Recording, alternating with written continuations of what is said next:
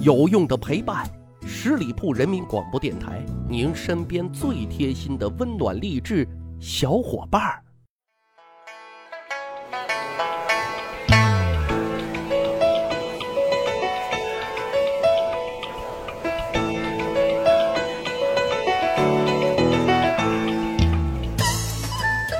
十里铺人民广播电台，趣吧历史，增长见识，密史趣谈。咱们今天聊一聊老百姓的房事儿话题。大伙千万别想歪啊，是正儿八经的房子的问题啊。为什么要说这个话题呢？这个啊，前几天跟一伙计去看他置办的新房啊，楼盘是挺好的，区位啊、交通啊、配套啊都挺不错的，但就一个字，贵。啊，伙计也是扒了一层皮之后买下的。他就问我：“你说这古代的房价高不高呀？”哎，古代房价，我还真没考虑过这个问题啊。回来之后呢，就翻阅了一些资料，发现了一些很有趣的故事和现象啊，就想跟大伙哎来聊一聊。其实应该说，房子的事情啊，从古至今都是社会关注的热点问题。啊，都是老百姓关注的焦点问题，也都是啊每个朝代政府关注的难点问题。我们举几个小例子啊，就是说明朝弘治年间，南京的房价到底有多高呢？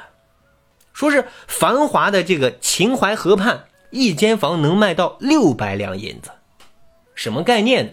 就说一般老百姓啊，你是别打算有买房的念头的。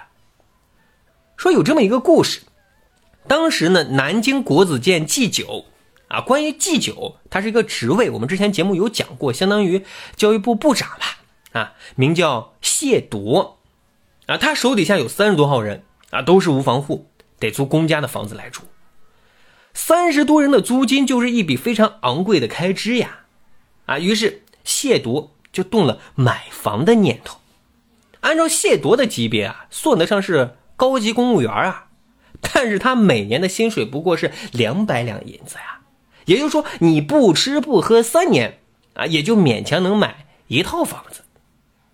他手底下的那些人，那收入肯定远远不如他了。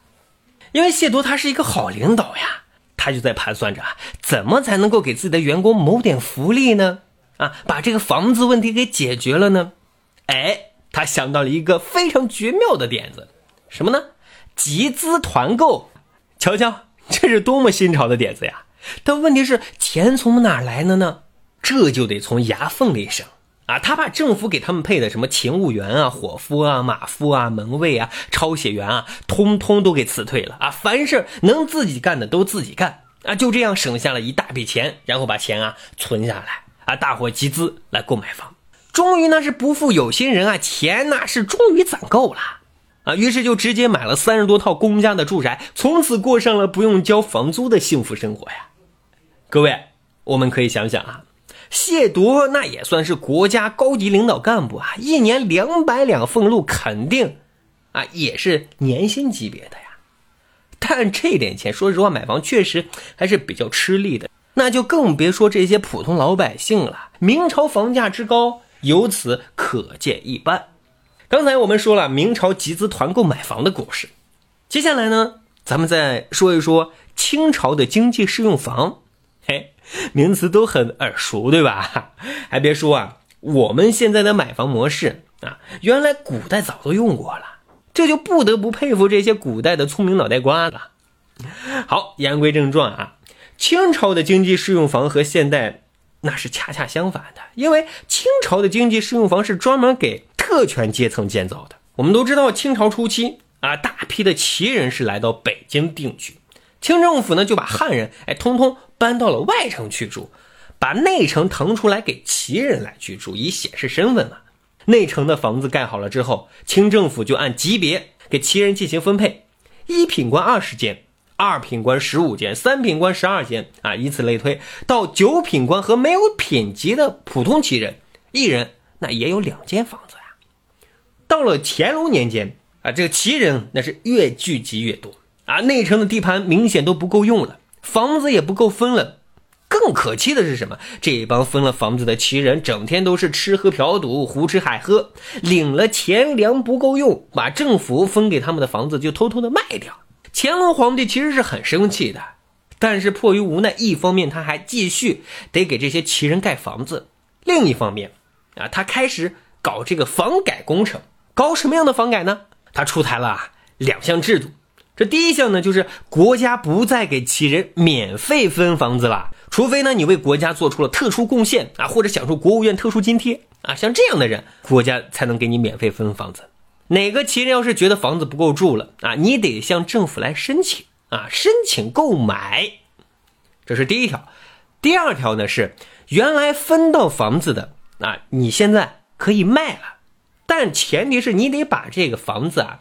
从国家的手里买回去，就是说把公家的房子变成私产啊，从原来你只有使用权变成现在拥有权。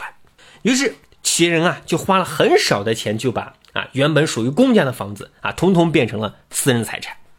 举个小例子呢，就是说乾隆四年啊，一个齐人交给了内务府五十七两银子，各位啊，五十七两银子就买了一个坐落在正阳门外。高井胡同啊，拥有三间正房和两间厢房的小型四合院。这个四合院按当时的市价，至少是五百两银子。呃，如果按现在北京房价来计算的话，那就更了不得了啊！刚才我们说了啊，为了解决高房价的问题，明朝是有了团购房啊，清朝有了经济适用房。但是如果劳苦大众、平头老百姓还是买不起房，怎么办呢？这个啊，这个就看你点正不正了。怎么说呢？啊，如果是在朱元璋的统治之下，哎，还真有福气了，因为国家给你免费分配房子。我们在调侃朱元璋的时候啊，都说朱元璋是农民皇帝啊，因为他深深的知道穷人啊无立锥之地的窘迫，因此他一当上皇帝。啊，就把穷人的住房保障问题提到了自己的日程上来。朱元璋首先让南京的官员啊找了块闲置地，盖了二百六十间瓦房，供没有住房的南京人居住。这圣旨颁下之后啊，南京的官员很快就执行了。朱元璋一看，哎，效果不错呀。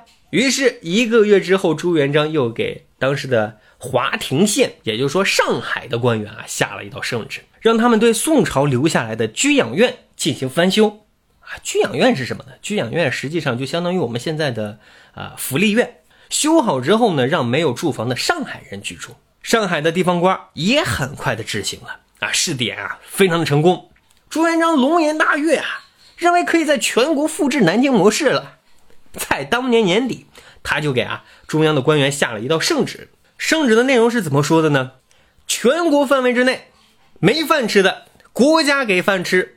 没衣服穿的，国家给衣服穿；没房子住的，国家给房子住。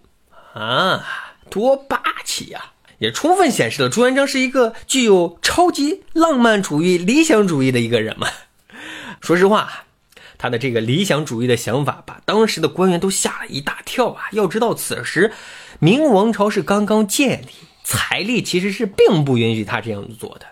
朱元璋的要求也是根本不可能兑现的。这个时候呢，就有一些官员，去找朱元璋解释。